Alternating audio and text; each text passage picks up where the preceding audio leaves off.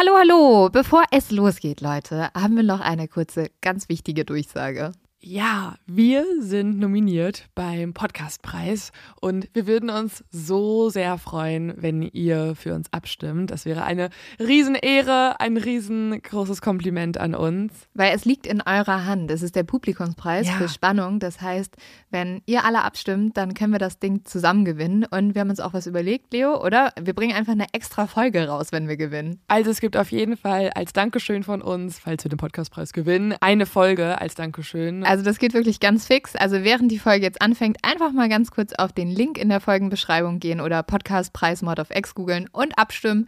Dankeschön! Dauert nur wenige Sekunden und man muss sich auch nicht registrieren. Und jetzt geht's los mit der Folge.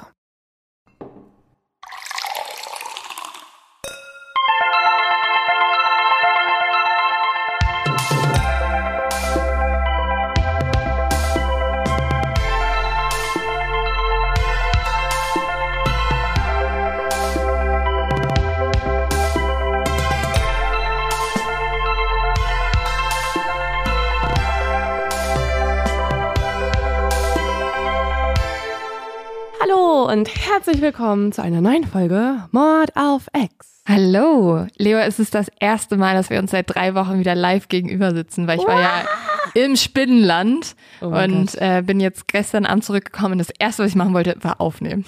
Und du bist lebendig zurückgekommen. Ja. Das ist doch, das ist das Wichtigste. Obwohl ich du wirst ein, nicht von ja, dieser Spinne tödlich gebissen. ich habe so eine Huntsman Spider gesehen und das, obwohl ich wirklich jegliche Vorkehrungen getroffen habe, die man treffen konnte. Also So ekelhaft. Bah, die war auch im Auto hinter meinem Sitz. Also super man- eklig. Die sah aus wie von Harry Potter, ne? Also diese Augen, die verfolgen mich Ja. bis in meinen Traum. Die waren so riesig. Oh. Ah. Also ich weiß nicht, ob wir so ein Foto von der auf Mod of X hochladen sollten, weil ich glaube, man muss dann immer so einen Trigger machen, auf jeden Fall. Mehr, okay, wir machen sonst nicht so oft Trigger, Na, aber, aber, bei wenn die Huntsman Spinne, Spider.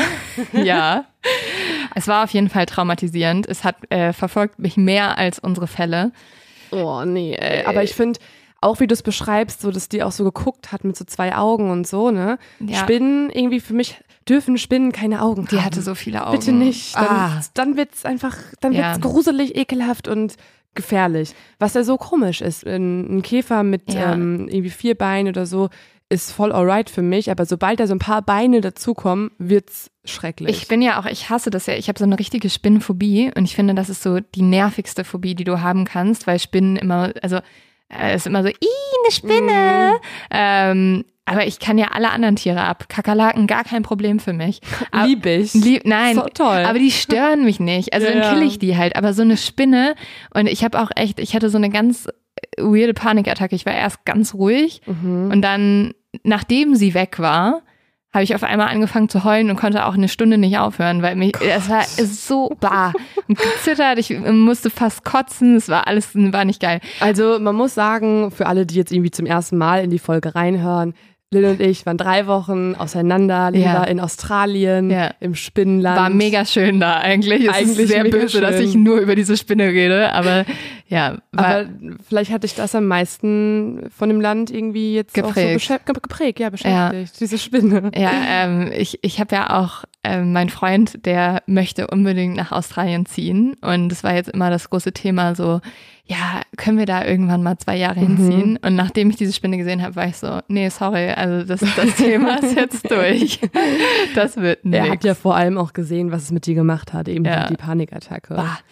Naja, aber äh, ganz andere Themen. Mhm. Lass uns nicht nur über diese doofe Spinne reden. Ich bin gestern über Doha geflogen, also über Katar. Ich hatte ein bisschen Angst, weil ich äh, die super Idee hatte, eine Woche vor, mich negativ zur WM zu äußern in meiner Instagram-Story. Mhm. Und dann saß ich so im Flugzeug und habe auf einmal gedacht, so, war das so eine gute Idee? Ja. So das, was man so mit Pressefreiheit hört. Und dann haben die mich auch noch in Australien wurde ich so, also da muss man den, den Pass so scannen und dann kam auf einmal so ein Polizist an und war so, kommen Sie mal kurz mit. Und ich so, fuck, scheiße. Oh mein Gott, man wird Nein. natürlich paranoid, ne? Ja, Jede. Person, die einen anguckt, könnte potenziell äh, jemand sein, der einem auf Insta folgt. Ja, ich, ich dachte dann so, Katar ist wirklich so auf Zack, dass sie gesehen haben, dass ich mich negativ Mhm. denen gegenüber geäußert habe und gesagt habe, ich gucke diese WM nicht aufgrund der Menschenrechtsverletzung. Ja.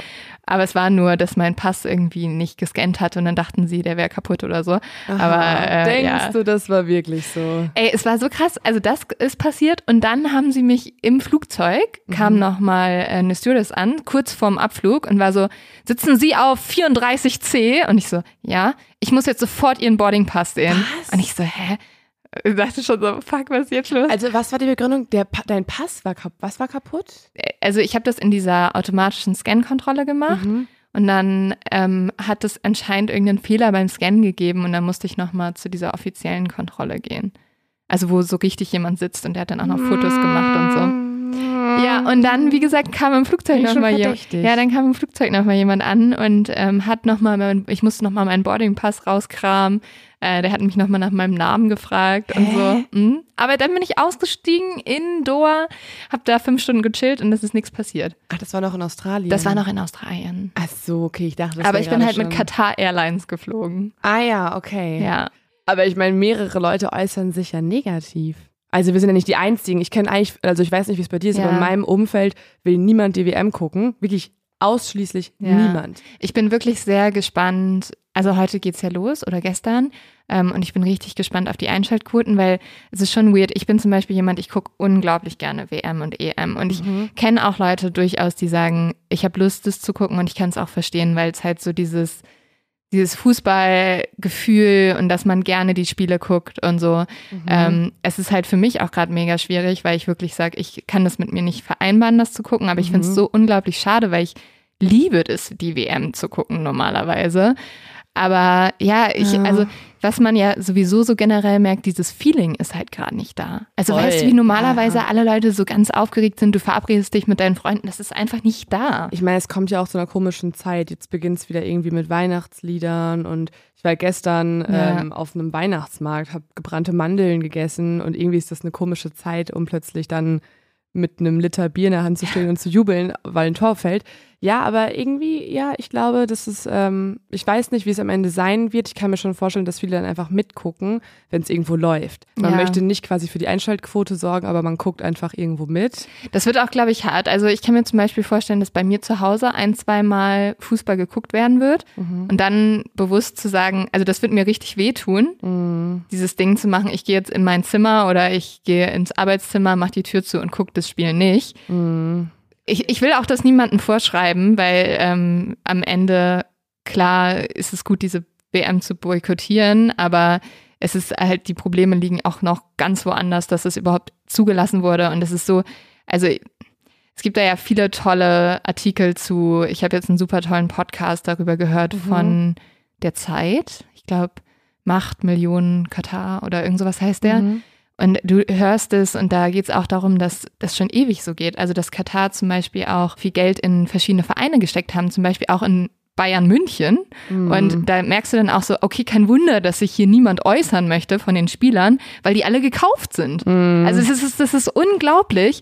Und ähm, also tatsächlich geht es auch darum, dass zum Beispiel die WM in Deutschland 2006 gekauft war.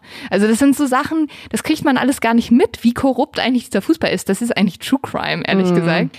Gestern, das war so, also wirklich, als wir vor drei Wochen in, äh, über Doha geflogen sind, sind wir da rausgekommen und waren so, boah, das ist einer der hässlichsten Flughäfen, die wir je gesehen haben. Ne? Überall Baustelle.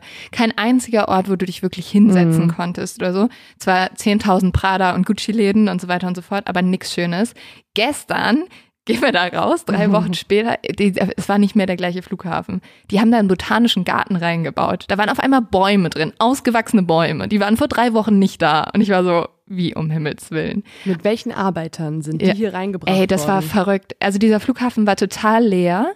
Da waren aber so viele Arbeiter. Also es waren ungefähr Mhm. 50 Arbeiter auf eine Person. Wenn du irgendwo lang gelaufen bist, kam sofort jemand dir hinterher und hat mit so einem Swiper hinter dir hergeputzt. Oh mein Gott. Es war so geil. Das hört sich an wie dieses äh, Spiel Roller Coaster Tycoon. Kennst du das Es noch, wo man sich Zoos bauen musste Ja. und Freizeitparks, dann konnte man sich so kleine ähm, Putzmännchen nehmen ich und mit genau der das Zange gesagt gestern. so hinsetzen und dann sind die hinter es ihm war hergerannt. so. Ich habe es sogar gefilmt. Ich kann es gerne in die Story packen, weil es war unglaublich. Die Version Rollercoaster Tycoon, die Katar-Version. Wie der, wie der Typ dir hinterher, also unglaublich.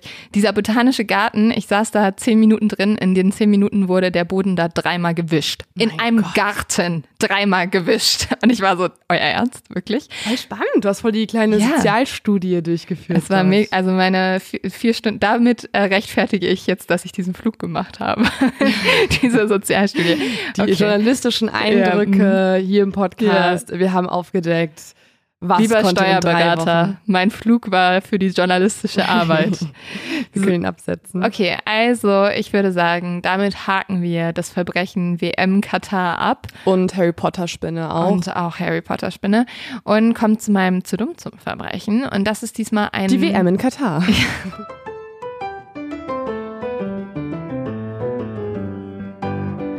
Das andere zu dumm zum Verbrechen ist in Amberg passiert. Das hat mir jemand zugeschickt. Und dort hat ein Ladendieb, der wurde erwischt von einem Angestellten des Ladens. Und er hat dann so panisch reagiert, dass er diesem Angestellten ganz schnell seinen Rucksack in die Hand gedrückt hat und dann rausgerannt ist und geflüchtet ist. In diesem Rucksack waren aber seine kompletten Unterlagen drin. Wow. Also das ist ungefähr genauso, als würdest du sagen, so, ich, ich hau jetzt ab, aber noch ganz kurz, hier ist mein Name und meine Adresse, falls Sie mich finden wollen. Und ich hau ab, aber ich fahre einfach aus Versehen genau zur Polizeistation. Übrigens, kurz hier äh, Stichwort zu dumm zum Verbrechen. ja, Ähm, mir werden aktuell auch so viele zugeschickt. weil die denken, du bist ich. Ja, ich glaube, uns verwechseln sowieso Ja. mega viele Leute. Also ich wurde auch regelmäßig gefragt, ob ich jetzt schon wieder aus Australien zurückgekommen bin. ähm, Hättest einfach sagen sollen, nee, ich sitze hier fest, hier PayPal-Adresse einmal, bitte. und dann wird danach äh, gegen dich ermittelt, weil Ja. du Schütze die Leute abzieht. Ja. also irgendwie werden wir auch verwechselt. Ich schicke dir ein paar Mal zu. Ich musste, immer, ich musste regelmäßig schmunzeln, wenn ich in meine Nachrichten geguckt habe. ja, ich krieg nicht mehr so viele. Was ist passiert? Also hier, ich, ich, ich, ich, ich bin Lynchschütze. okay. Mir weiterhin einfach süße Hundefotos schicken. Genau, an Leo Herzlich willkommen. Hä- Hundefotos und an mich zu dumm zum Verbrechen. Und Waffelfotos. Ich bekomme regelmäßig Ah. Videos von Waffeln und Fotos. Das ist auch herzlich willkommen. Toll. Außer wenn ich Hunger habe, dann ist es nicht so gut. Du kannst dir so ein äh, Waffelalbum demnächst machen. Aber ich würde sagen, Leo, dann fangen wir doch eigentlich mal an. Und dieser Fall liegt schon sehr lange bei mir. Ich habe ein Interview zu diesem Fall schon vor, glaube ich, einem Jahr Mhm. geführt, habe mich ewig mit diesem Fall beschäftigt, Mhm. hatte aber immer so ein bisschen eine Hemmung, ihn zu machen, weil er auch sehr hart ist. Hier tatsächlich auch mal eine kleine Triggerwarnung. Es geht um die Misshandlung von Minderjährigen. Und das ist ja so ein Fall, den ich eigentlich sehr ungern mache. Er hat aber zwei sehr spannende Facetten, weshalb ich ihn euch trotzdem erzählen will. Mhm. Es geht nämlich um einen Mann, der selber weiß, dass er ein Monster ist. Und es geht um einen anderen Mann, der dieses Monster jagt und der daran zerbrechen wird. Dieser Fall beginnt in Vancouver in den USA. Also wahrscheinlich, wenn du jetzt Vancouver hörst, dann denkt man immer zuerst an, äh, an Kanada, aber es ist, es ist in den USA diesmal. Ja, ich war gerade Ja. kurz verwirrt. Nein, natürlich ist es in den USA. Da gibt es auch Also es- eine Stadt, die Vancouver heißt. Und es ist Montag, der 4. September 1989. Die zwei Brüder, Cole und William Neer, Cole ist zehn Jahre alt und William ist elf, sind mit den Fahrrädern unterwegs. Und sie suchen Golfbälle hinter dem Zaun eines Golfplatzes, um die halt dann zu verkaufen. Also weißt du, diese Golfbälle, die man, ähm, die die Leute wegschießen und Mhm. dann haben sie so viel Geld, dass sie sagen, ah, die muss ich nicht mehr einsammeln. Und die Jungs sammeln die nämlich dann normalerweise auf und dann verkaufen sie die, um ein bisschen Taschengeld dazu zu verdienen. Kreativer Nebenjob. Ja, also auch ganz gut für so zwei kleine Jungs, ne? Mhm. dass die schon da so auf Zack sind. Wie so Ostereiersuche. Ja, ungefähr. Also vom ähm, Gefühl wahrscheinlich sehr ähnlich. Ja. Mittlerweile ist es jetzt schon später Nachmittag und die Jungs haben viel länger gebraucht, als sie gedacht haben. Sie haben aber eigentlich ihren beiden Eltern versprochen, pünktlich zum Abendessen zu Hause zu sein. Sie haben aber die Zeit vertrödelt und sind jetzt mittlerweile spät dran. Sie haben ihre Fahrräder dabei und beschließen jetzt, eine Abkürzung zu fahren, um schneller zu Hause zu sein. Und diese Abkürzung geht durch einen Park. Das ist der Vancouvers David Douglas Park. Und in dem Park gibt es ganz viele Fußball- und Baseballfelder. Der ist eigentlich sehr beliebt für Familien und auch Kinder, weil es halt so viel Platz gibt. Es gibt Platz zum Picknicken, es gibt Platz, um halt zu spielen. Aber abends ist natürlich dort nicht mehr so viel los. Zwischen den großen Grasflächen gibt es so Wege aus Schutt und auf einen dieser Wege fahren die Jungs jetzt durch. Der Park ist mittlerweile sehr leer und verlassen und als die beiden Brüder im Dämmerlicht durch den Park fahren, taucht aber auf einmal eine Gestalt auf dem Weg vor ihnen auf. Es ist ein Mann und dieser Mann bedroht die Jungen jetzt. Er sagt ihnen, sie sollen mit ihm kommen und er verspricht ihnen, wenn sie das ganz leise machen und ihm gehorchen, wird ihnen auch nichts passieren. Aber sie sind doch auf dem Fahrrad, oder? Genau, die steigen dann ab, weil dieser Mann ihnen halt entgegenkommt. Mhm. Cole und William werden tatsächlich an diesem Abend nicht nach Hause kommen. Die Eltern warten verzweifelt auf sie, doch die beiden Jungen tauchen einfach nicht auf. Der Vater fängt dann an, seine Söhne zu suchen, aber er hat keinen Erfolg. Hm. Wenige Stunden später finden Parkbesucher die beiden Brüder. Cole, der jüngere der beiden, liegt in einer Grube und atmet nicht mehr. Er ist bereits tot. Williams Körper wird etwa 100 Meter entfernt gefunden. Er wird auf dem Weg ins Krankenhaus sterben. Der Gerichtsmediziner stellt später fest, die Jungen wurden gefesselt, missbraucht und erstochen. Oh Gott. Alles im Park? Alles, ja. Oder zumindest wurden sie im Park wiedergefunden? Sie wurden zumindest in der Nähe des Parks wiedergefunden. Mhm. Aber man wird feststellen, dass die Leichen bewegt wurden. Mhm. Was der Gerichtsmediziner noch feststellen kann, ist, dass sie am Ende wahrscheinlich etwa 20 Minuten gelitten haben. Gott.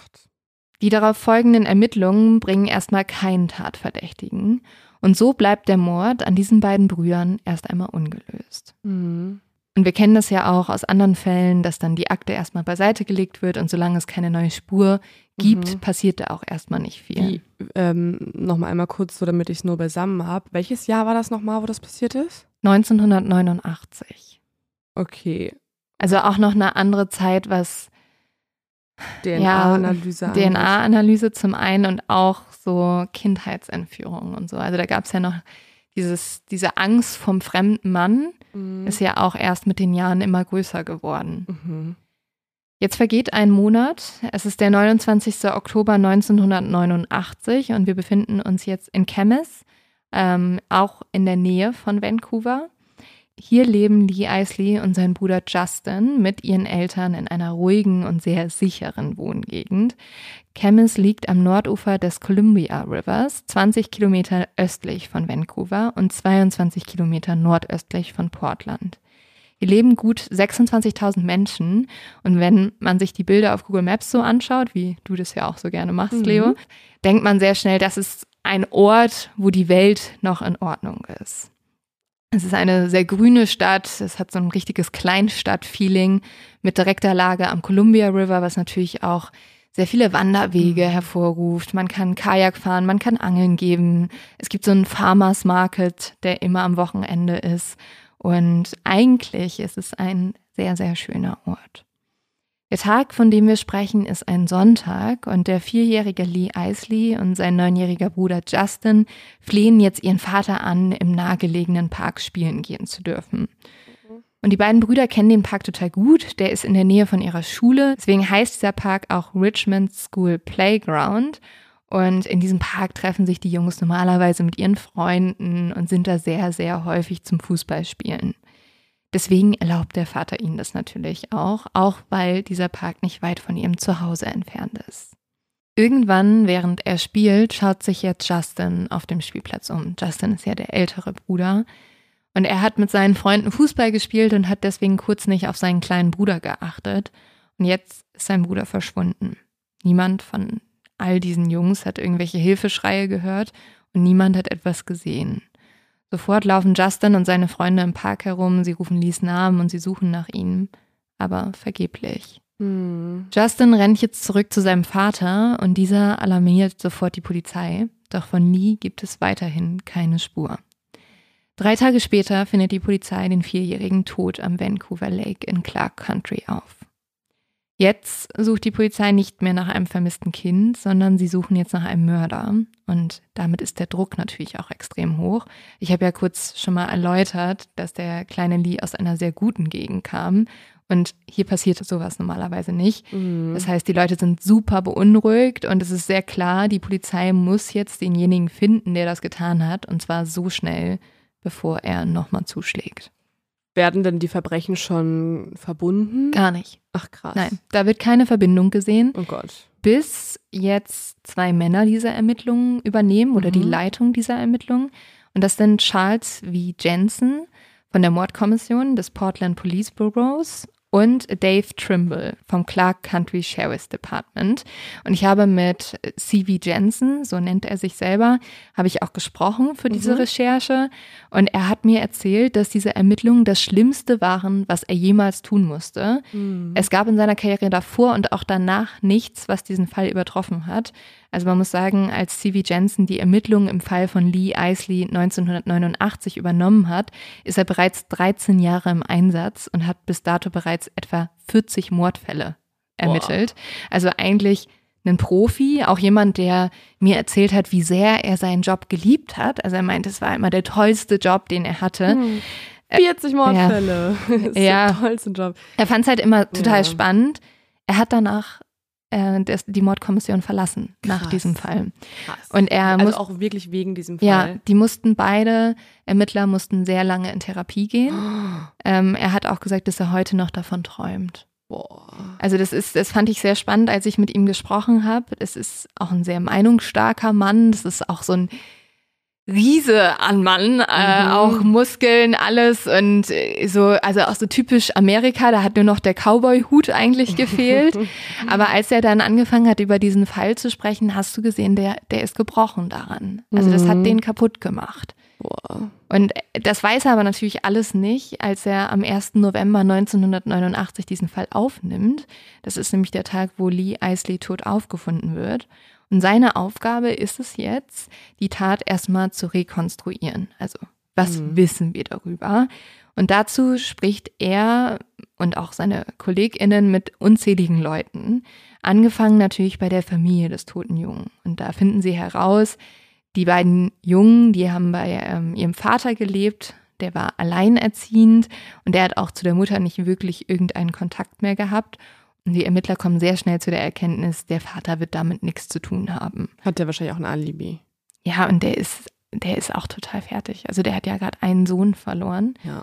Und äh, der Bruder war ja auch dabei. Also der Bruder kann ja auch sagen, das war mein Papa war das nicht. Ich Mhm. war im Park und mein, mein Bruder war einfach nicht mehr Also da. der Bruder hat höchstwahrscheinlich gesehen, von wem der, Bru der andere Bruder Mhm. Das- entführt wurde. Das ist jetzt nämlich das Spannende. Sivi Jen Jensen denkt sich genau das Gleiche, was du dir auch gerade gedacht hast.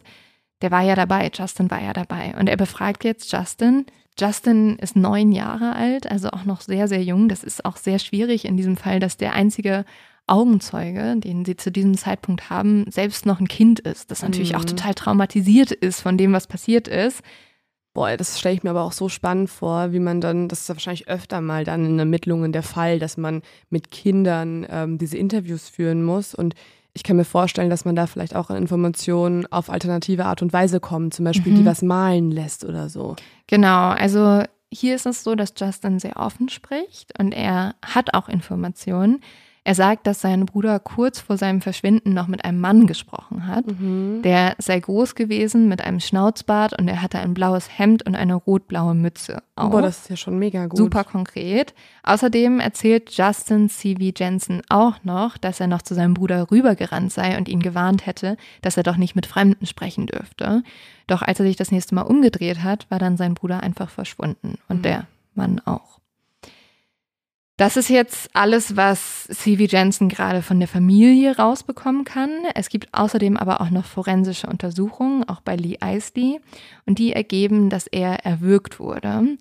Außerdem soll er sehr langsam und qualvoll gestorben sein. Er wurde vorher sexuell missbraucht und sein Körper war beim Auffinden entkleidet. Das ist in der Art und Weise sehr spannend, dass die Klamotten fehlen.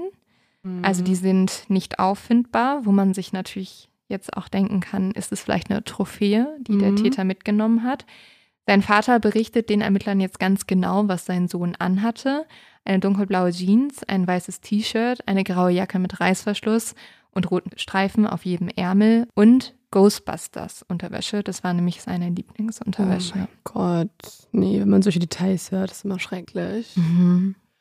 Aber Also es deutet ja darauf hin, dass entweder halt das tatsächlich als Trophäe gesammelt wurde oder eben um Spuren zu vernichten, zum Beispiel vielleicht ja auch Sperma, weil mhm. es geht ja schon in Richtung ähm, Pädophilie und ein Sexualverbrechen. Ja, also auf jeden Fall. Ne, ja, also es ist Kindermissbrauch, was hier ja vor dem Tod passiert ist. Das konnte man auch schon nachweisen. Ja, das konnte man nachweisen an der Leiche. Die Frage ist natürlich, was weiß C.V. Jensen zu diesem Moment? Was, wo kann er ansetzen? Wo kann er ermitteln? Er weiß zum einen, Lee Isley ist langsam gestorben. Er wurde sexuell missbraucht. Er weiß auch, dass, also gerade deshalb, weil der Junge sexuell missbraucht wurde, dass es sehr wahrscheinlich ein Mann ist. Und das würde ja ebenfalls auch zu der Aussage des Bruders passen.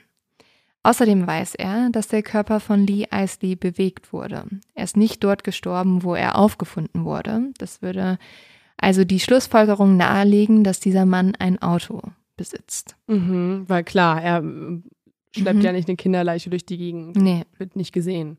Außerdem war das auch ein gutes Stück wahrscheinlich. Mhm. Außerdem weiß C.V. Jensen aus seiner Erfahrung, dass Täter oft nicht direkt mit einem Mord anfangen, vor allem nicht mit so einem brutalen und ja, so einem klar. schlimmen.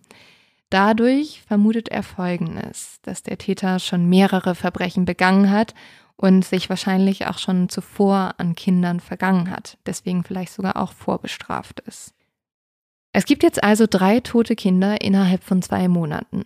Und nur wenig Leute glauben, dass diese Morde zusammenhängen. Einer, der das aber glaubt, ist C.V. Jensen. Er ist der festen Überzeugung, die drei Jungen haben alle was miteinander zu tun.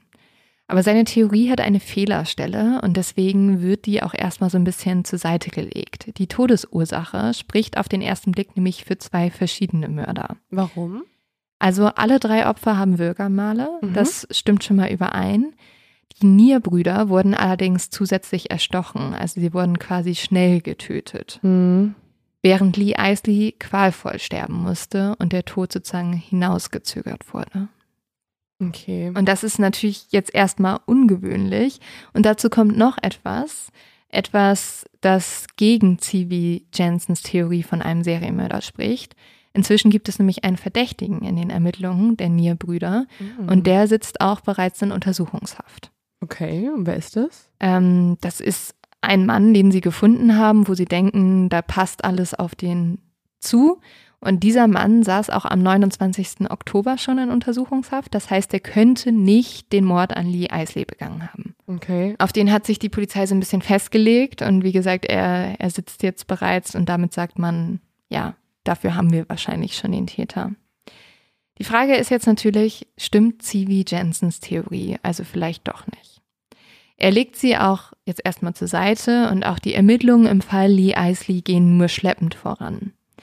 C.V. Jensen muss also alles nochmal neu denken. Er geht alles nochmal durch, er schaut sich an, was hat er für Hinweise, was gibt es für Anhaltspunkte. Was könnte man denn Leo im Fall Lee Isley Wen könnte man noch befragen? Also er hat ja jetzt nur den Bruder befragt und die Familie. Der Junge war ja auf dem Spielplatz. Andere Kinder. Genau. Justin hat ja mit mehreren Jungen Fußball gespielt.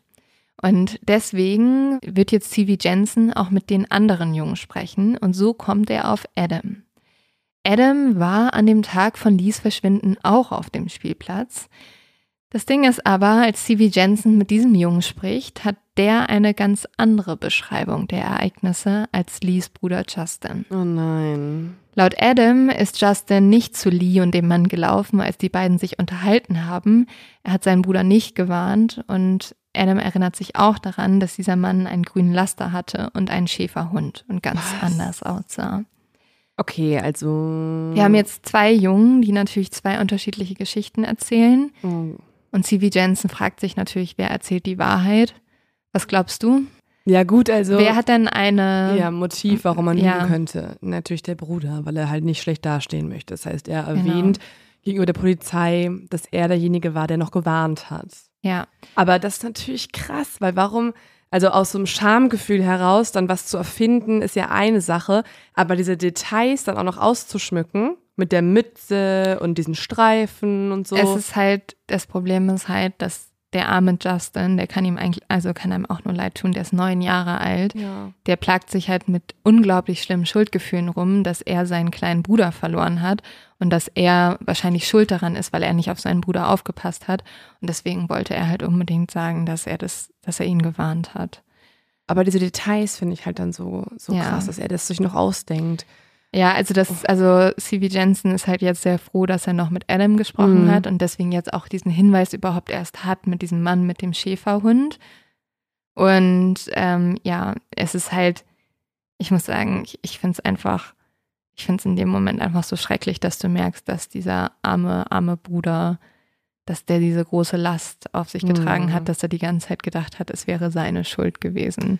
Oh Mann, das ist echt so schrecklich, ne? So ein kleines Kind. Der hatte irgendwie Angst, dass sein Vater sonst sauer auf ihn sein Mhm. würde und so. Und das war natürlich alles nicht der Fall. Und alle waren in dem Moment einfach nur so, Gott, es tut uns so leid, aber sag uns einfach die Wahrheit und niemand ist böse auf dich. Mhm. Aber gut, dass es den anderen gibt und das natürlich ist super konkret, weil sobald du weißt, dass er einen Schäferhund hat und wir alle Mhm. wissen, man möchte natürlich nicht, dass der Hund zu Hause Kacker macht. Das heißt, man geht mit dem Gassi. Mhm. Äh, das heißt, jetzt wissen wir, er hat einen grünen Laster. Also auch das ist ja schon super auffällig. Das werden wahrscheinlich nicht die meisten einfach so besitzen. Und er hat einen Schäferhund. Und die Kombination wird man ja schon mal gesehen haben in der Gegend.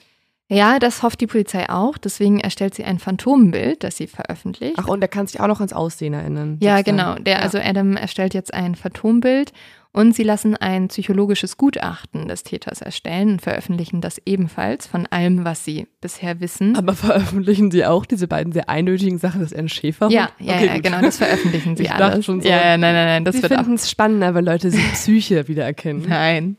Aber es wird, das finde ich sehr interessant, weil ich kann dir schon eins sagen, dieses psychologische Gutachten, das jetzt erstellt wird, das trifft zu am Mhm. Ende. Und es ist ja noch so weit am Anfang, aber der Psychiater Dr. Ronald Turco erstellt das. Okay, ich bin sehr Es gespannt. ist aber sehr konkret. Also er sagt, der Täter ist etwa 25 bis 35 Jahre alt und ist wahrscheinlich mal aus dem Militär rausgeflogen. Also er war im Militär drin. Mhm. Weil der einen grünen Laster hat und diesen Polizei, Nee, also ich auch glaub- doch als Polizeihund eingesetzten Schäferhund? Ich oder? glaube, das ist nicht die Schlussfolgerung. Also ich, ich glaube, es hat. ah, Ich, ich weiß auch nicht, woraus er das zieht. Ja, also wir haben ja schon öfter mal gesehen bei unseren Fällen, gerade bei so Serientätern, auch wie Mhm. Jeffrey Dahmer oder Dennis Nielsen, das sind ja oft auch Menschen, die im Militär waren, aber nicht den Standards entsprochen haben, weil sie irgendwie psychisch oder körperlich auffällig waren, dann entlassen wurden, manchmal ja auch ehrenhaft, manchmal aber auch nicht. Und vielleicht sieht erst darin, dass sie halt dann diesen Trigger hatten. Sie Mhm. wurden irgendwo rausgeschmissen, wo sie eigentlich dazugehören wollten. Und dann waren sie, haben sie sich so als Loser gefühlt, dass Mhm. sie sozusagen ähm, zum Monster werden oder halt das ausgelöst bekommen, dass sie sozusagen auf die Jagd gehen, in Anführungszeichen. Also Ja. hört sich jetzt schrecklich an, aber in deren Kopf denken sie ja so. Es passt auch sehr gut zum nächsten Punkt in diesem psychologischen Gutachten. Der Psychiater vermutet, dass der Täter ein Einzelgänger ist und dass er wahrscheinlich Fotos von seinen Opfern sammelt und dass er ein Tagebuch über seine Taten führt, einschließlich Artikel, die er ausgeschnitten hat, der Berichterstattung. Außerdem vermutet der Psychiater, dass der Täter gerne Kinderpornografie schaut und dass der Mörder wahrscheinlich Jungs wählt, weil er Mädchen als defekt ansieht. Also hier meine Anführungszeichen kann jeder andere nicht sehen, aber äh, defekt ist natürlich in Anführungszeichen. All Mhm. diese Informationen reichen allerdings erstmal nicht aus, um einen eindeutigen Verdächtigen zu ermitteln. Die Polizei erhält zwar etliche Hinweise, wie das ja so oft ist, aber diese sind nicht wirklich hilfreich. Es führt eher dazu, dass die aufgehalten werden, weil sie so viele Leute überprüfen müssen. Die Polizei spricht mit so, so vielen Menschen. Auch schrecklich, ne? Sie veröffentlichen so ein psychologisches Ja. Profil von jemandem, der vielleicht Kinderpornografie konsumiert und bekommen so viele Hinweise, Ja. dass sie sich gar nicht retten können vor Arbeit. Ja, cool. Es ist ja oft so, dass tatsächlich dann auch viele Leute so ihre Väter Mhm. oder Ex-Freunde oder Partner auf einmal da anmelden. Denkst du, Steve Hodell hat sich gemeldet? Bestimmt hat sich Steve Odell gemeldet. Kleiner, ähm, für alle Leute, die Steve Odell nicht mehr kennen oder nicht auf unserer Live-Tour waren. Steve Odell hat ähm, in vielen Fällen, unter anderem im Fall der Black Dahlia, vermutet, dass sein Vater der Täter ist. Und auch der Zodiac Killer. Ja, ja, er denkt stimmt. auch, dass sein Vater der Zodiac Killer äh, sei. Und ja, also hier eine kleine Ein kleiner Insider für alle Tour-Besucher, ja. ja. Doch dann erhält die Polizei schließlich doch eine wichtige Information. Ein kleines blondes Kind wurde am Tag ungefähr um die Uhrzeit von Lees Verschwinden an einer Kreuzung gesehen. Also geht jetzt TV Jensen zu dieser Kreuzung und entdeckt einen Bankautomaten. Und das bedeutet, es gibt eine Kamera. Also Bankautomaten sind ja immer kameraüberwacht. Man, also man geht jetzt davon aus, dass Lee gesehen wurde. Genau. Jemand sagt so, ah, da wurde ein Kind gesehen, das sah so aus wie Lee. Und Mit das, jemandem zusammen? Das, also er wurde erstmal nur alleine gesehen, mhm. aber das will jetzt C.V. Jensen überprüfen. Mhm. Also holt er sich diese Videoüberwachung von genau diesem Bankautomaten. Aber es ist erstmal eine kleine Enttäuschung, weil der Junge, der gesehen wurde, wurde laut Zeitstempel dieses Videos um 11.44 Uhr an dieser Kreuzung gesehen. Die Tat passierte aber um 13.45 Uhr. Also, mhm. beziehungsweise dort war Lee erst auf dem Spielplatz. Also wird dieses Videomaterial jetzt ziemlich schnell zur Seite gelegt, weil man sagt, ah, okay, bei dem Kind kann es sich nicht um Lee handeln, weil mhm. Lee war zu dieser Zeit noch gar nicht da. Schwierig. Es gibt aber einen anderen Hinweis, einen anderen Mann, der sich meldet. Und das ist fast wie ein Wunder. Es ruft nämlich jemand an und sagt, der Typ mit dem Schäferhund, von dem in den Nachrichten immer die Rede ist, ja, also das bin ich. Was? Mhm. Und bei dem Anrufer handelt es sich um Thomas Allen Jones. Oh mein Gott. Thomas Allen Jones ist 48 Jahre alt und wohnt nur zwei Blocks vom Schulhof entfernt, auf dem Lee Isley mit seinem Bruder und Freunden gespielt hat. Oh. C.V. Jensen spricht jetzt mit Jones und er erklärt ihm, dass er immer sehr, sehr häufig über diesen Schulhof spazieren gehe. Das sei ganz normal für ihn. Das ist so seine typische Gassi-Runde. Mhm. Und ja, das hat er auch an dem Tag von Lees Verschwinden gemacht. Er bestreitet jedoch, dass er mit dem Jungen gesprochen hat. Okay, also jetzt natürlich die große Frage. Lügt er? Ist er der Täter und will von sich ablenken? Also tut auf mega äh, vertrauenswürdig und so zuvorkommt, ja, ich melde mich jetzt hier, äh, ich könnte vielleicht gemeint sein, mhm. aber ich bin einfach nur ein Augenzeuge oder ein, ein, ein unbeteiligter Protagonist dieses Falls. Oder äh, ist er natürlich wirklich unschuldig und ähm, möchte einfach, war wirklich einfach durch Zufall dort. Ja, also tatsächlich versucht jetzt C.V. Jensen das auch zu überprüfen. Er fragt ihn zuerst nach einem Alibi mhm. und er liefert auch eins. Er sagt, er war an dem Abend auf einer Party bei seinem Bruder. Dieser Bruder wohnt zufälligerweise direkt beim Vancouver Lake, also oh. nahe des Fundorts der Leiche von mm. Lee Isley. Okay, er war's. Ähm, das findet C.V. Jensen natürlich auch sehr verdächtig und er recherchiert weiter und er liegt mit seiner Vorahnung richtig. Thomas Allen Jones ist vorbestraft und zwar hat er in seiner Vergangenheit Jungen sexuell missbraucht. Okay, wie dumm ist er, dass er sich meldet? Ja, aber es gibt ein Problem. Das war's auch schon an Beweisen. Aber also, C.V. Jensen lässt ihn noch einen Lügendetektortest machen. Auch den besteht Jones. Ja, gut. Und ich kann dir auch eins wow. sagen: Jones ist nicht der Täter. Was? Nee. Aber es ist unglaublich, weil man denkt es sofort. C.V. Jensen denkt es auch. Und die Frage ist auch tatsächlich: also, der wird ja über diesen Schulhof als vorbestrafter Sexualtäter nicht andauernd gegangen sein, wahrscheinlich. Das ist Nur wegen seinem Hund. Also es ist, eine böse Unterstellung, aber ähm, es ist schon ein schrecklicher Zufall, dass Lee Isley auf diesem Schulhof entführt wurde und ja. kurz vorher noch mit einem anderen ähm, Sexualstraftäter gesehen wurde. Deswegen, das finde ich so krass, gibt es ja auch in den USA die Möglichkeit, dass du richtig ähm, dir von staatlichen Behörden mhm. ähm, zeigen lassen kannst, wo wohnen verurteilte Straftäter in meiner Gegend, also Sexualstraftäter. Ja, was hältst du davon? Ich, ich bin da, ich weiß nicht so ganz, was ich davon halte. Ich finde es einfach crazy. Also ja. Ja, ich weiß, was du meinst, warum man da bedenklich sein könnte, weil klar, wenn die wieder irgendwie resozialisiert wurden und ich habe da neulich extrem lange diskutiert drüber, mhm. weil die Frage ist ja eigentlich, glaubst du, dass Menschen sozusagen sich bessern können. Also glaubst mhm. du an eine Resozialisierung? Und ich glaube da eigentlich dran. Ich habe dann nur gedacht, ehrlich gesagt, an dem Punkt würde ich, würde es bei mir aufhören, wenn ich Kinder hätte und ich jemanden hätte, einen vorbestraften Sexualstraftäter, der neben mir wohnt, dann würde ich es gerne wissen wollen. Ja, also eben. nur so weit glaube ich an die Resozialisierung, ja.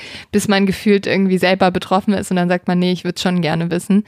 Ja, wir hatten das ja schon in ein paar True Crime-Fällen, dass dann wirklich irgendwie so eine Handvoll vorbestrafte mhm. Täter in der Gegend wohnt. Und aber trotzdem nicht die Täter am Ende waren. Ja. Aber einfach in der Gegend gewohnt haben. Und dieses Gefühl, ich glaube auch, wir zum Beispiel wohnen ja jetzt in München, ne? 100 Prozent wohnen in unserem Umkreis. Klar. Verurteilte Sexualstraftäter. Aber es, also das heißt ja nicht, dass sie zu Tätern werden. Wie gesagt, ja. dieser Mann ist ja nicht zum Täter geworden, sondern jemand anderes. Was für ein Zufall. Ja. Krass. C.V. Jensen steht jetzt wieder also komplett am Anfang. Alle Ermittlungen führen ins Nichts. Und C.V. Jensen bleibt im Moment nichts anderes übrig, als einfach nur zu warten. Und das ist eigentlich das Allerschlimmste. Er wartet darauf, dass der Täter erneut zuschlägt, um neue Hinweise zu bekommen. Es ist Boah. unglaublich, wenn man sich das mal vorstellt. Mhm. Mittlerweile haben Dave Trimble und C.V. Jensen eine dicke Akte mit 160 Namen zusammengestellt, um herauszufinden, wer den vierjährigen Lee Isley im Oktober 1989 entführt, vergewaltigt und ermordet hat. Es fehlt aber die konkrete Spur. Aber dann hat C.V. Jensen Glück. Seine Kollegen und Kolleginnen schauen sich die Bänder des Bankautomatens nochmal genauer an mhm. und haken bei der Bank nach, fragen nochmal, ob wirklich alles so stimmt und tatsächlich gab es einen Fehler. Der Zeitstempel der Sicherheitskamera war falsch. Auf dem Band sind nicht die Bilder von 11.44 Uhr zu sehen, sondern von 13.44 Uhr. Oh Mann. Ja. Das hätte man ja so viel früher rausfinden so können. So ärgerlich. Aber also es ist noch nichts passiert, Gott sei Dank, in der Zwischenzeit. Nee. Gut. Jetzt schaut sich Zivi Jensen das Band nochmal genauer an. Und auf dem Band ist auch etwas zu sehen, nämlich ein gelbes Auto. Das können wir uns ja jetzt mal merken. Mhm. Allerdings können die Ermittler bis zur Nacht des 13. November 1989 dieses gelbe Auto nicht zuordnen. Dave Trimble, C.V. Jensens Partner, ist an diesem Abend schon zu Hause, als sein Telefon klingelt. Und zwar ist am anderen Ende ein Beamter aus einem Department in Washington und er erzählt, dass bei ihnen ein Mann im Gefängnis sitze, der für C.V. Jensen und für Dave Trimble sehr interessant sein könnte. Sein Name ist Wesley Allen Dodd. Und der Grund für seine Verhaftung ist sexuelles Fehlverhalten, genauer gesagt versuchte Kindesentführung. Und lass uns doch einmal zusammen ein Foto von Wesley Allen Dodd angucken. Also so sah er aus, das laden wir euch auch nochmal natürlich auf Instagram hoch, als er verhaftet wurde. Und ich muss sagen, als ich zuerst mal das Foto gesehen habe, war ich sehr erstaunt, weil ich finde, er sieht sehr gut aus. Also er sieht nicht aus wie mhm. Er hat so ein schmales Gesicht, eine Schnurrbart, äh, dunkle schwarze Haare, dunkle Augenbrauen. Ich glaube auch dunkle Augen. Das ist ein Schwarz-Weiß-Foto. Ja, hier ist, er, hier ist er. Er sieht für mich literally wie jemand aus der in der Berghain-Schlange steht. Ich finde, er sieht auch, also hier ist noch ein anderes Foto, wo er verhaftet wurde, was ich Leo gerade zeige. Es ist halt ein, also er sieht super hip aus, aber vielleicht ist genau. das auch genau. dieser Schnauzer. Ja, genau. Also es macht der Schnurrbart aus. Ich glaube, in der heutigen Zeit wäre er auf jeden Fall so jemand, der auch Balenciaga auf Instagram folgt. Also so auf jeden Fall irgendwie so safe in so Neukölln angesiedelt. So, so ein Dude halt. Richtig Vorurteile raushauen. Komplett, natürlich, natürlich. Der so sagt so, ja, also äh, bitte nur Outlay Barista in meinem Kaffee. Ja, und der so sagt, ich meditiere jeden Morgen zehn Minuten, was man tun sollte, wahrscheinlich, aber keine Ahnung. Ja, also. Habt ähm, ihr schon mal Ayahuasca ausprobiert? Nein, Wesley Allen Dodd. Aber ja, ähm, ehrlich gesagt war Wesley Allen Dodd gar nicht so cool, weil jetzt gucken sich die Ermittler auch an, was denn passiert ist, warum Wesley Allen Dodd überhaupt verhaftet wurde. Und zwar hat er versucht, einen sechsjährigen Jungen auf der Toilette eines Kinos zu entführen. Der Junge hat sich aber gewehrt, war aber zu schwach, also hat Wesley Allen Dodd ihn getragen und ihn aus diesem Kino rausgezerrt. Krass. Das war natürlich sehr auffällig, das haben natürlich super viele Leute mitbekommen und dachten auch, ah, das ist nicht, scheint nicht so richtig zu sein, weil der Junge hat geschrien, der hat geweint, der mhm. hat sich dagegen gestemmt. Und das hat auch Wesley Allen Dodd gemerkt, dass er auffällt und so hat er von dem Jungen abgelassen und ist mit seinem Auto geflohen. Als dann aber der Freund der Mutter von diesem Jungen, William Graves heißt er, von dem Vorfall erfahren hat, hat er sofort die Verfolgung aufgenommen und er ist dort mit seinem Auto hinterhergefahren. Und es hat nicht lange gedauert, bis er, pass auf, Leo, das gelbe Auto mhm. von Wesley Allen Dodd entdeckt hat. Also ein gelbes Auto war ja auch auf der Kamera, der Untersuchungskamera ja, zu sehen. Ist ehrlich gesagt das dümmste Auto, was du ja. dir aussuchen kannst, wenn du planst, eine Entführung durchzuführen. Auf jeden Fall. Und William Graves hat jetzt gesehen, dass Wesley Allen dort eine Autopanne hatte. Er hat dann also dort gefragt, ob er jemanden bräuchte, der ihm Starthilfe gibt. Und als dort dann aus dem Auto gekommen ist, hat er ihn in den Schwitzkasten genommen und zurück zum Kino gezerrt. Und dort wurde er dann mit Hilfe von Umstehenden gefesselt und festgehalten, bis die Polizei kam.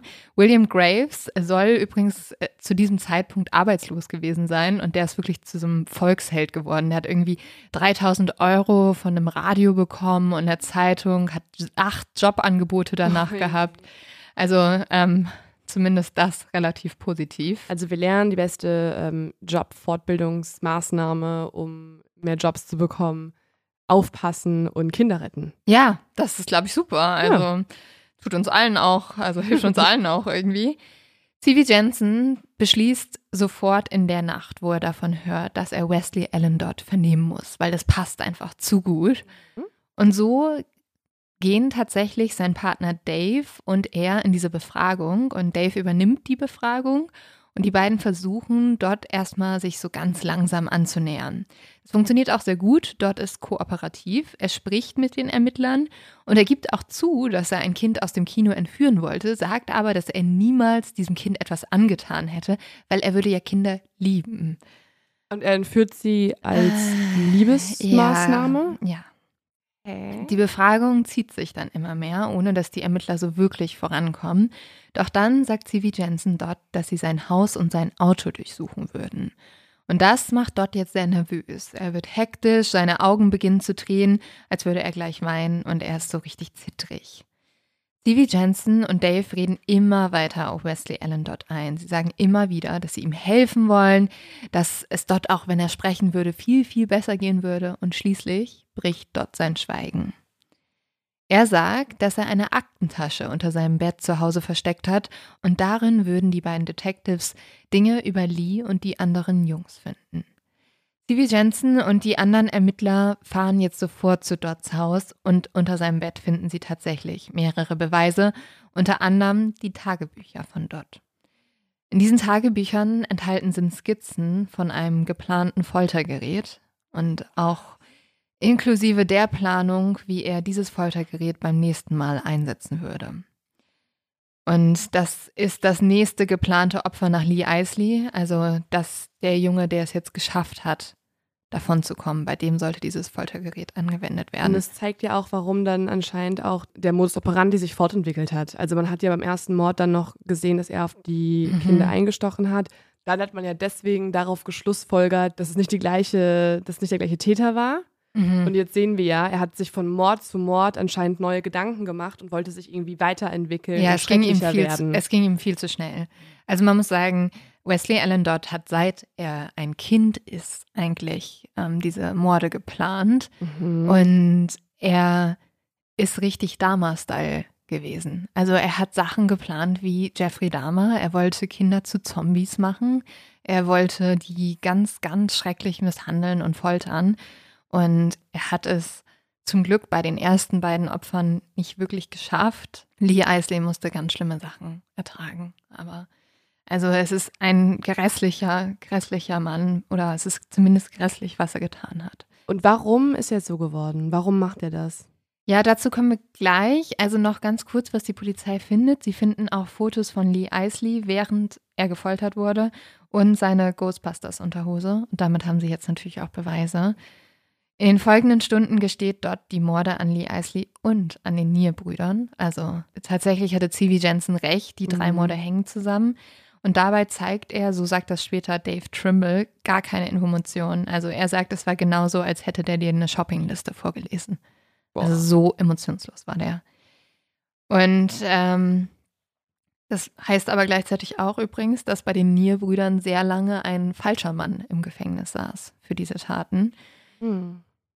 Dort erzählt auch, wie William, also einer der beiden Brüder, vom Anfang versucht hat zu fliehen, doch dort konnte ihn wieder einfangen und der kleine Junge soll noch geschrien haben, I'm sorry, I'm sorry. Also unglaublich schrecklich. Der kleine Junge hat sich eigentlich noch entschuldigt, während er ermordet wurde. Dort sagt auch, dass ihn das sehr lange verfolgt hat. Also da zeigt er das erste Mal Emotionen und sagt, das hat ihn in seine Träume verfolgt, dieser Junge, der sich bei ihm entschuldigt, während er stirbt. Vielleicht dachte der Junge, er irgendwas falsch gemacht hat und deswegen sagt, es tut ihm leid und es dann aufhören würde. Ja, ja, ich glaube auch, er hat sich vielleicht auch bei seinem Bruder entschuldigt oder so. Also ganz schlimm. Dort redet auch über Lee Isley. Er erzählt auch, warum es keine Hilfeschreie gab.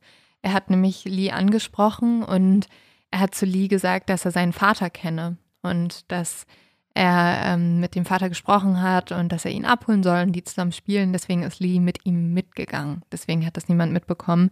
Und er hat tatsächlich Lee wirklich stundenlang gefoltert. Das kann man auch in diesen Tagebüchern lesen. Und er hat ihn am Ende in seinem Kleiderschrank aufgehangen.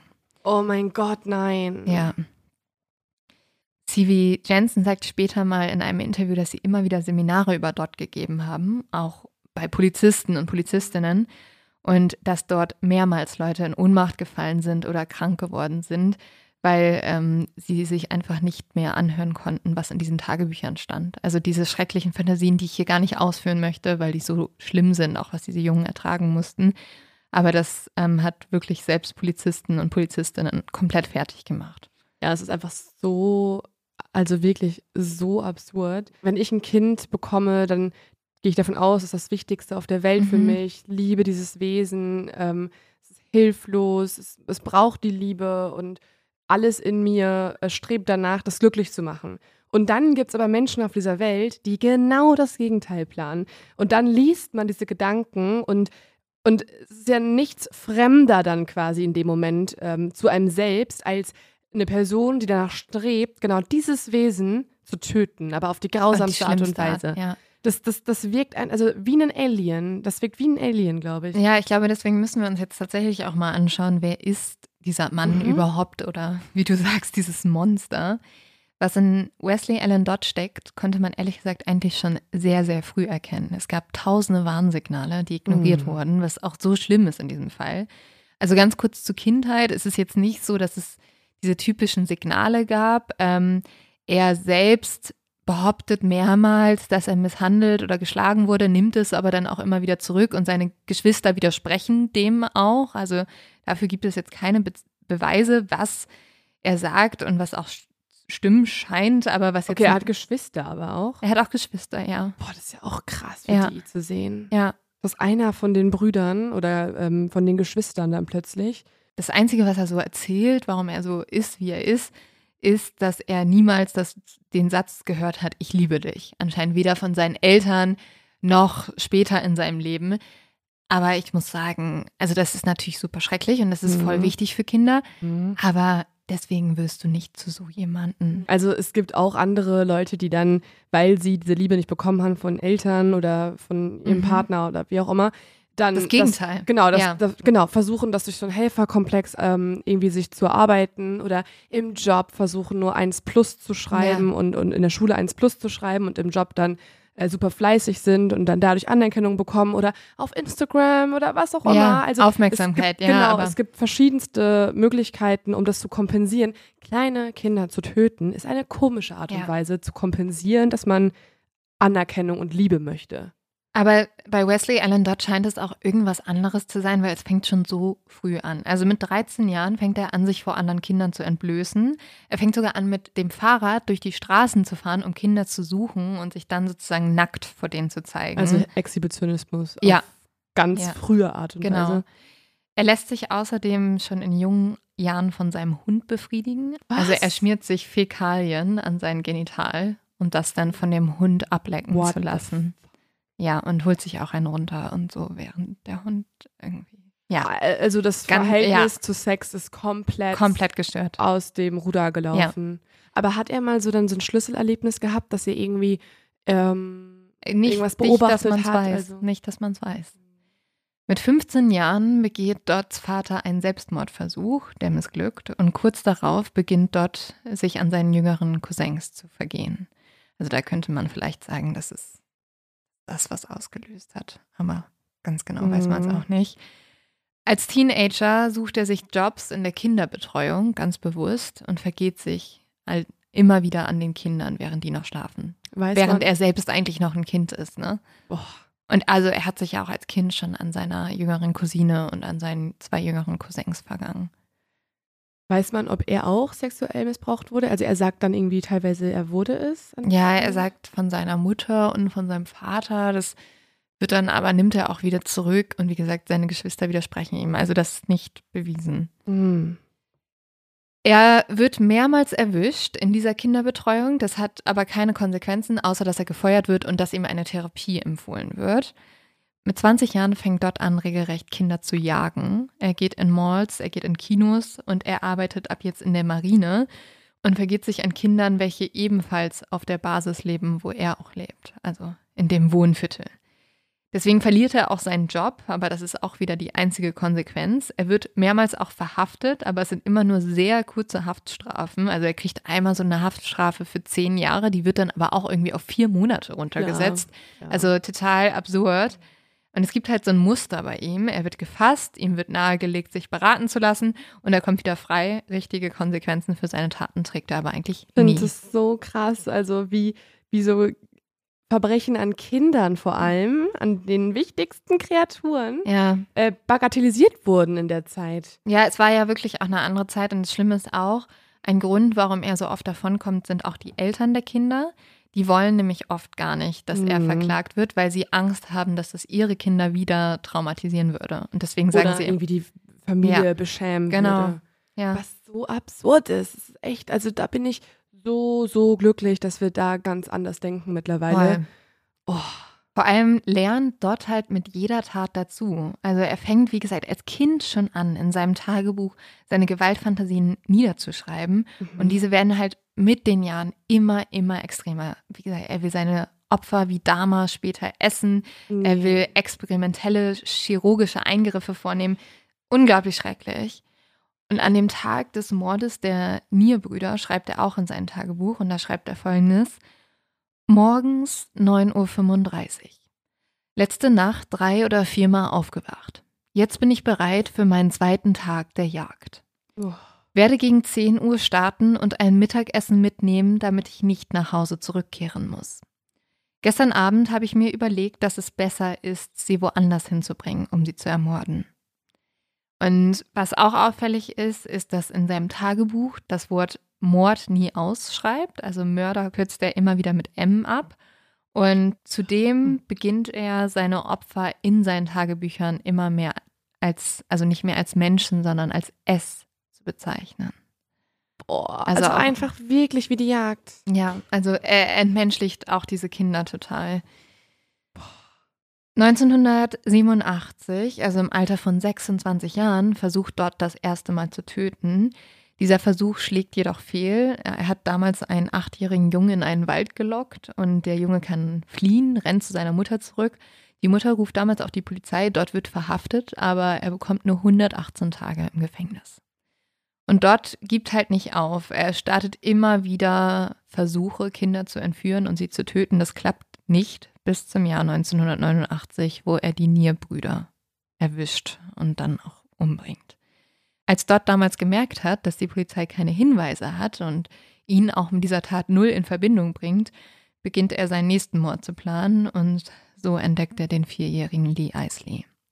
Das Gute ist halt, dass, also es ist einerseits das Gute, andererseits das Schreckliche, dass Dot das ja alles so dokumentiert hat, aber dadurch hat jetzt C.V. Jensen und sein Partner mehr als genug Beweise, um dort am 14. November 1989 um 2.45 Uhr zu verhaften. Und er gesteht ja auch, ne? Er gesteht auch. Er gesteht komplett. Das ist, das wird jetzt sehr beeindruckend. Er sagt auch vor Gericht, dass er es war.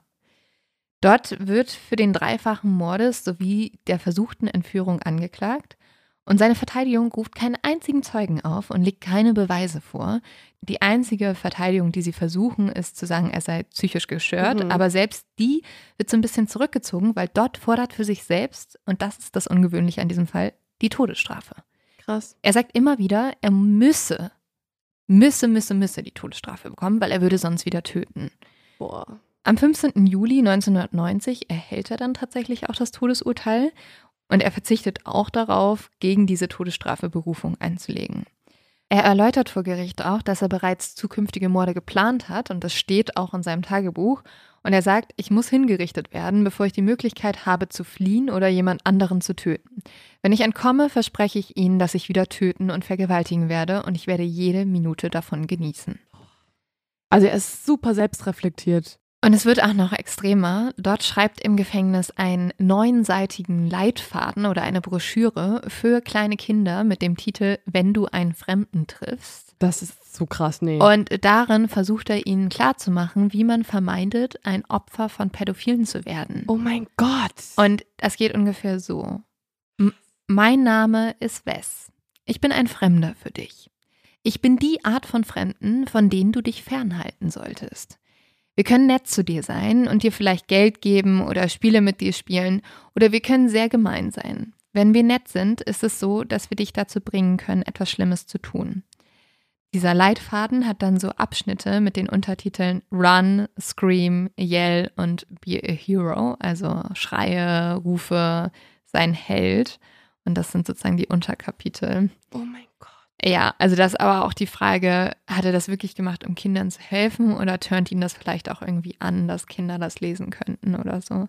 Es ist auf jeden Fall Boah, absurd. das ist ja richtig spannend. Also zeigt er Reue oder also ja, er hat sich nie für seine? Taten entschuldigt, okay. aber er sagt halt sehr offen, das sagt er auch immer wieder im Prozess, ich bin ein Monster und das, die einzige Möglichkeit, mich zu stoppen, ist, mich zu töten.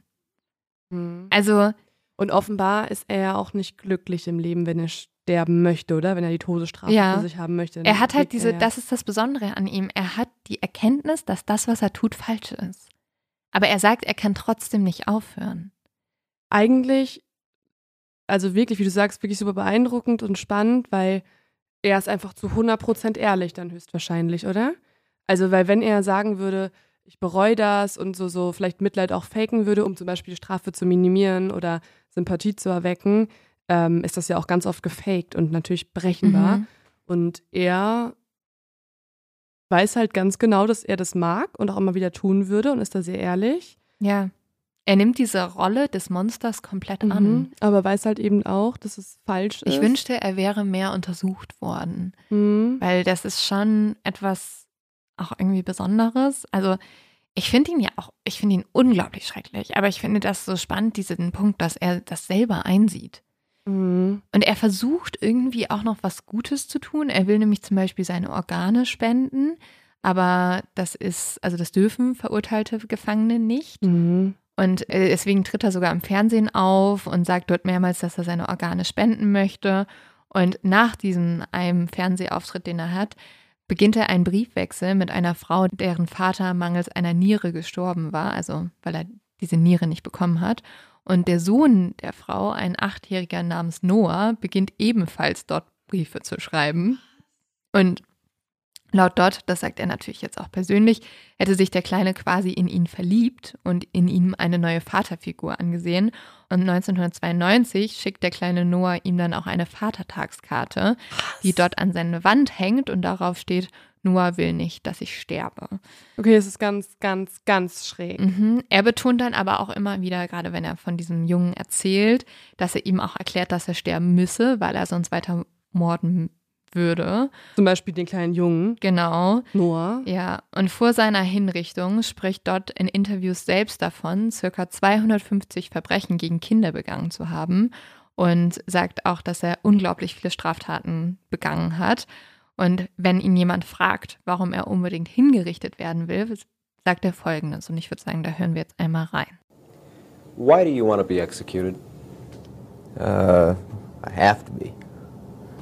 Uh, because I will kill again. No, I would do it again. I've been molesting kids nonstop since I was 13 years old, over half my life.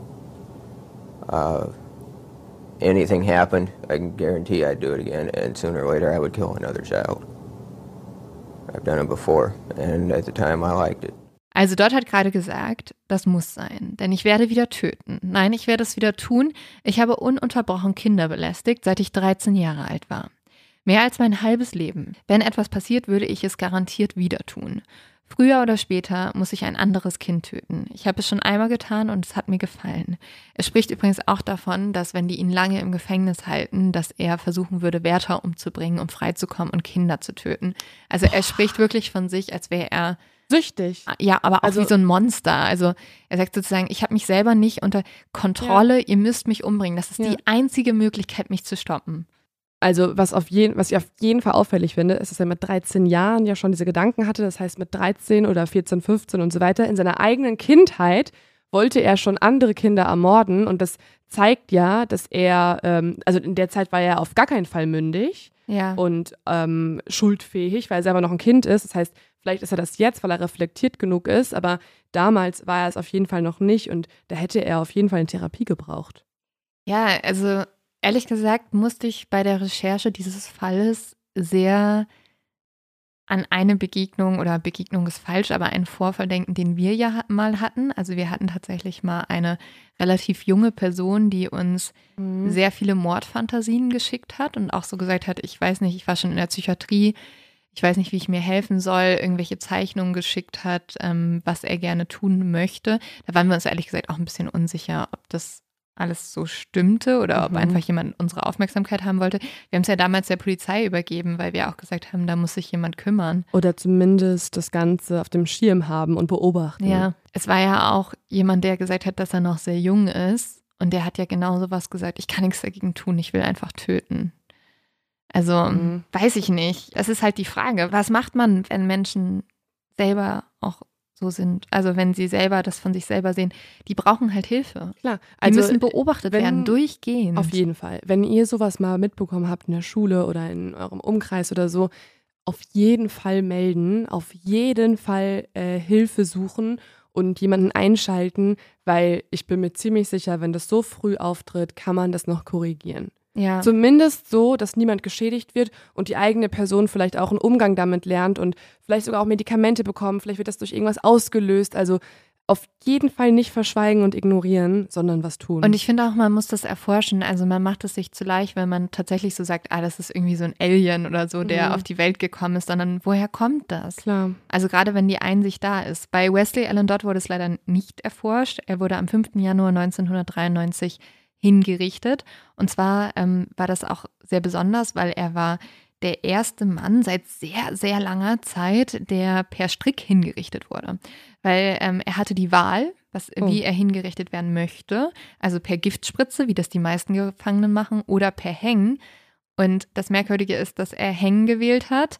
Ähm, so ist auch Lee Isley gestorben. Der wurde Mhm, auch erhängt. Sagen, wie sein Opfer. Ja, also C.V. Jensen hat zu mir gesagt, dass er das überhaupt nicht als nobel ansieht. Es gab so ein paar Leute, die haben gesagt, äh, wenigstens hatte er den Mumm, genauso zu sterben, wie seine Opfer gestorben Mhm. sind. C.V. Jensen hat mir erzählt, dass er glaubt, dass ähm, dort auf Strecke stand, also dass ihn das Ah, angegeilt hat Ja. und dass er deswegen so sterben wollte. oh mein Gott, ja, das macht natürlich auch Sinn. Ja. Seine Hinrichtung erhält tatsächlich viel Aufmerksamkeit. Ähm, der ist damals erst 31 Jahre alt, als er hingerichtet wird. Und wie gesagt, er ist der erste seit 28 Jahren, der in den gesamten USA zum Tod durch Erhängen verurteilt wird. Es gibt auch ein Feuerwerk, Leute rasten total aus, feiern, dass er das ist ermordet ja auch wurde. immer so schräg, weil Ja. Amis sich dann irgendwie vor Gefängnissen versammeln und da richtig Party machen. Ja. Und was auch merkwürdig ist, dort hat, wie so viele Gefangene, viele Täter, über die wir gesprochen haben, natürlich noch kurz vor seiner Hinrichtung zum Glauben gefunden. Und Oh. so waren seine letzten Worte auch folgendes. Ich wurde einmal von jemandem gefragt, ich erinnere mich nicht mehr wer, ob es eine Möglichkeit gibt, Sexualstraftäter zu stoppen. Ich sagte nein. Ich habe mich geirrt, als ich sagte, es gebe keine Hoffnung, keinen Frieden. Es gibt Hoffnung, es gibt Frieden. Ich habe beides in Herrn Jesus Christus gefunden. Schaut auf den Herrn und du wirst Frieden finden. Ja, also Ähm, weiß ich jetzt nicht so richtig. Dort hat sich nämlich zum Beispiel auch nie für seine Verbrechen entschuldigt. Er hat nie Reue gezeigt.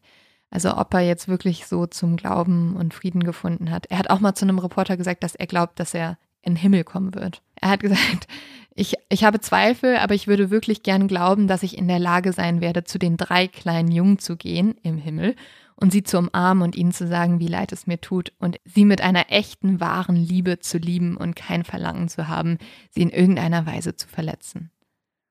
Oh, nee, da ist so viel falsch dran. Ja, Aber er hat ja auch anscheinend Reue gezeigt in diesem einen Zitat dann doch. ja, ja, also er hat jetzt, er hat nie konkret gesagt, ich bereue die Taten begangen zu haben, Mhm. aber er zeigt halt so eine Reue für dieses Verlangen, das er hat. Er zeigt wahrscheinlich auch einfach eine Reue für seine Situation, in der er sich befindet Ja. und er hätte es gerne einfach anders. Ja.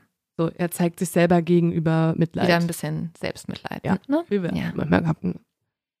Nach der Aufklärung des Mordes an Lee Isley und den Near-Brüdern wurde C.V. Jensen übrigens zum Leutnant befördert. Er hat sich dann aber 2004 nach über 20 Jahren aus dem aktiven Polizeidienst zurückgezogen und ich habe ihn gefragt, ob das an diesem Fall liegt und er hat sehr, sehr deutlich gesagt, ja, auf jeden Fall. Krass. Heute ähm, berät er unter anderem die Medien in Fragen der Strafverfolgung. Außerdem hat er auch noch lange die Polizei in Portland beraten. Und auch Dave Trimble hat mittlerweile die Mordkommission verlassen. Beide sagen, dass sie heute noch von Dodds Tagebüchern heimgesucht werden und diese grausamen Pläne niemals vergessen werden. Und bei C.V. Jensen wurde außerdem eine posttraumatische Belastungsstörung diagnostiziert Boah. aufgrund dieses Falls. Aber ich habe auch noch eine gute Nachricht zum Schluss, Leo. Mhm. Dort wurde, wie ich bereits erwähnt habe, 1990 zum Tode verurteilt und 1993 hingerichtet. In dieser Zeit ändert sich in den USA aber einiges rund um die Gesetzgebung im Zusammenhang mit Sexualstraftätern. Die Gesetzgebung erlaubt es den Staaten jetzt beispielsweise Wiederholungstäter länger einzusperren, sollte eine Rückfallgefahr bestehen. Man kann zwar nicht sagen, dass dieses Vorgehen direkt in Bezug zum Fall Wesley Allen Dodd steht, aber vieles davon, also von diesen Vorgehensweisen, dass man mehr Mhm. auf Sexualstraftäter achtet, ist genau in der Zeit passiert, als Dodd im Gefängnis saß. Also wahrscheinlich hat es das schon ein bisschen beeinflusst. Er wurde ja schon auch interviewt, also es wurde ja schon analysiert, dass man die Tagebücher durchgelesen hat und dann auch unter Polizisten und Polizistinnen sich angeschaut hat, dass er befragt wurde auf gewisse Art und Weise. Das ist ja schon eine Art von Analyse und vielleicht auch so, ja, einem Weiterkommen in der Gesellschaft. Klar, man würde sich wünschen, das noch tiefergehend ähm, Mhm. zu tun. Was ich aber auch spannend finde, das, was am Anfang der eine Profiler alles gedeutet hat, Mhm. das stimmt ja tatsächlich alles. Es ist, hat alles gestimmt. Er war im Militär, er Ja. hat Tagebücher geschrieben, ähm, hat, er hat Fotos Sauguter gemacht. Profiler, ne? Mega gut. Ja. Also das war ja kein, es war kein konkreter Profiler, es war ein Psychiater. Mhm, mhm. Aber da wurde das schon sehr gut erkannt. Ja, ich fand diesen Fall wirklich in der Art und Weise außergewöhnlich, dass Wesley Allen Dodd selbst so ein Eingeständnis dafür hatte, wer er ist. Ich finde, das macht es irgendwie noch gruseliger manchmal. Also ich bin auch mal irgendwann auf YouTube so ein bisschen falsch abgebogen, das weiß ich noch, und bin dann irgendwie bei so einem Interview gelandet von einem Vater, der seinen Sohn missbraucht hat. Und das Mhm. Interview war irgendwie stundenlang. Und dieser Vater wusste, das ist falsch, hat das aber alles ganz ausführlich beschrieben. Ja. wie er es gemacht hat, was er gesagt hat, bei seinem eigenen Kind. Und ich konnte, es war wirklich, war auch wie ein Unfall, ich konnte wirklich nicht aufhören, das mir anzuhören, weil es so schräg ist. Das Ding ist halt wirklich, dass man da sieht, dass diese Menschen sehr früh eine Anlaufstelle für Hilfe brauchen. Eine Person, mit denen sie reden können, Personen, die das einschätzen können, die da eingreifen. Also Wesley Allen Dodd ist mit 13 Jahren. Das ist so früh. Mit 13 Mhm. Jahren hätte man es schon sehen können. Also wir verlinken auch mal wieder in der Beschreibung vielleicht tatsächlich so eine Anlaufstelle, Ja. ähm, falls es irgendwen betrifft oder zumindest jemanden in dem Umfeld betrifft. Äh, gibt's, es gibt da ja gute Hilfsmöglichkeiten, weil wir sind ja Gott sei Dank schon viel, viel weiter. Und, Ja, die ähm, Awareness ist halt größer geworden. Total. Das ist super. Und ich muss trotzdem auch sagen, es war wieder ein mega harter Fall von dir. Ja, es tut mir leid. Der vorletzte Woche war auch schon so krass und ich habe das Gefühl, ähm, also ich, meiner, mein Fall, den ich gerade vorbereite für nächste Woche, ist definitiv nicht so, ähm, geht einem nicht so krass an die Ja. Nieren. Aber ich, ich habe das Gefühl, ich arbeite so richtig gegen, ich muss so gegen deine Fälle arbeiten. Die sind immer so richtig hart. Und dann habe ich das Gefühl, ich mache jetzt so einen soften wieder nächste Woche, so Cold Case, wir rätseln so ein bisschen rum. ich nehme mir gehen in die ja, Vergangenheit. Ich nehme mir immer vor, entspanntere Fälle zu machen, beziehungsweise äh, eigentlich ist es so absurd, weil die Fälle, die ich überhaupt nicht mag, sind Fälle, die oder wo ich, wo, was mich selbst total triggert, sind Fälle mit Vergewaltigung und Fälle mit Kindern. Das sind Mhm. Fälle, die ich extrem oft gemacht habe in letzter Zeit. Aber weil halt auch gerade da natürlich diese riesige Frage, warum, warum tun Leute Mhm. sowas, so groß ist. Aber ja, ich, ich, äh, Leo, es wird demnächst, ich will nichts versprechen, aber vielleicht kommt auch mal wieder ein entspannterer Fall. Also ich kann schon was versprechen. Nächste Woche in meinem Fall geht es nämlich tatsächlich um Aliens.